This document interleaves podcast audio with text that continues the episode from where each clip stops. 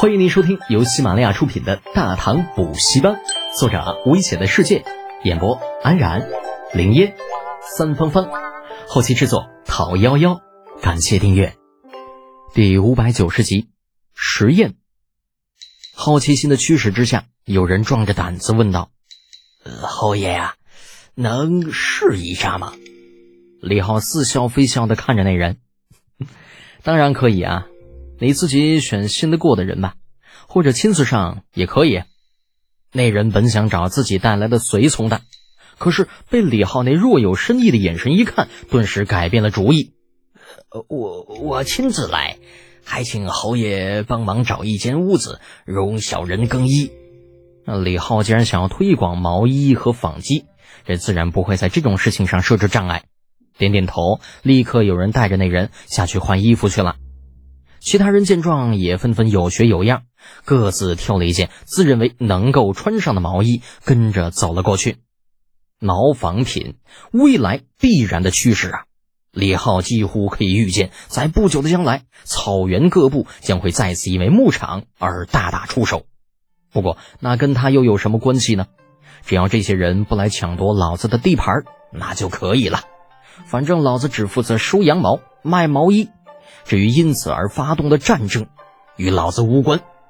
当然了，真说起来，这件事情李浩还是要感谢远在长安的李雪燕的。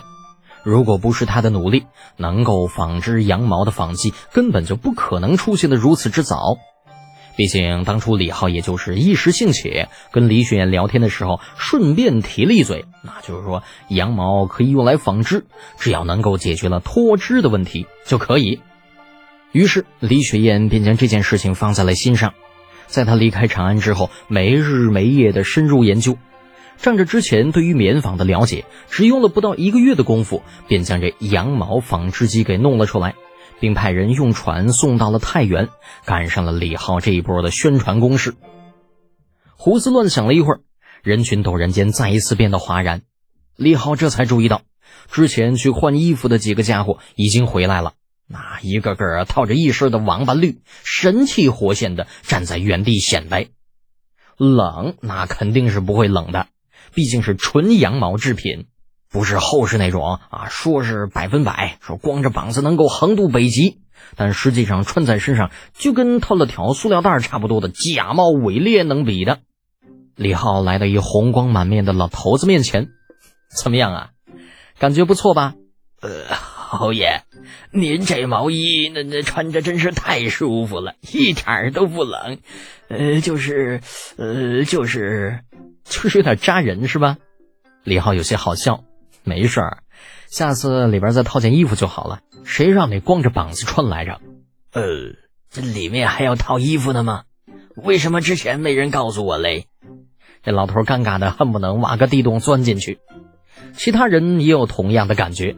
不约而同去看向第一个去试穿的家伙，这都是你害的！你不会穿，你试什么穿？害得大家都这么难受。不过李浩却没有心思去搭理他们了，拍拍手将众人的注意力吸引过来。诸位啊，这毛衣的事情呢，咱们暂时先告一段落。那现在讨论一下关于合作社的问题。瞬间，毛衣和纺机不香了。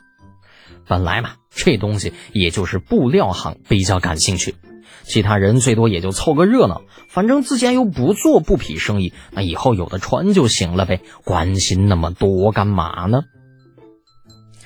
首先一点啊，大家应该都知道，合作社会给那些个前来申请合作的百姓或者牧民发放十贯钱左右的启动资金，但是这一部分资金会如何使用呢？相信大家应该都十分的好奇吧。人群中有人喊道：“是啊，侯爷，而且是前来申请的每人十贯，还是每户十贯呢？自然是每人十贯。”李浩看向那人的方向，笑着说道：“不过呢，与合作社合作也是要签契约的。如果完不成契约，或者恶意前来骗取启动资金的，将会受到惩罚。”呃，原来如此啊。那么，请问侯爷，这十贯钱的启动资金是以现银的方式发发放的吗？是谁问出这么愚蠢的问题的啊？说话吐字都吐不清，还还发誓发放的吗？那叫方式发放。这家伙太蠢了。李浩有些头疼啊，当然不可能发现银呐，万一这拿了现银跑了怎么办呢？好了，都先不要说，那听我把话说完。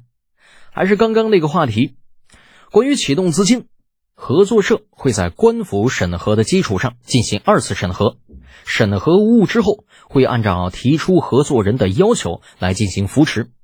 举个例子吧，比如申请人申请的是务农，那么合作社那会免费给申请人提供种子以及土地、农具，而作为回报。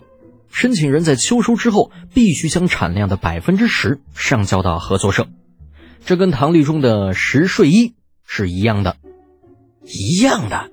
众人面面相觑。忽然有人问道：“呃，侯爷呀，那这申请人还用再交税吗？”李浩好整以暇的说道：“那这个自然是不用再交的，毕竟申请人是在为合作社劳动。”等于是合作社的工人，所以这粮税自然是由合作社来出。那那合作社这样做有什么好处呢？真要是这样的话，这岂不是亏钱在做生意呀？怎么会亏钱呢？你们想想啊，剩下的百分之九十，那可是农户私有的粮食啊。申请人又不是傻子，难道他们不知道种的越多，收获越多？而收多了粮食自己吃不完怎么办呢？那自然是要卖掉嘛。围在一起的众人恍然大悟，原来根子是在这里呀。合作社既然能够跟申请人签订契约，那么对申请人手中剩余的百分之九十粮食如何处置，必然是有自己的要求的。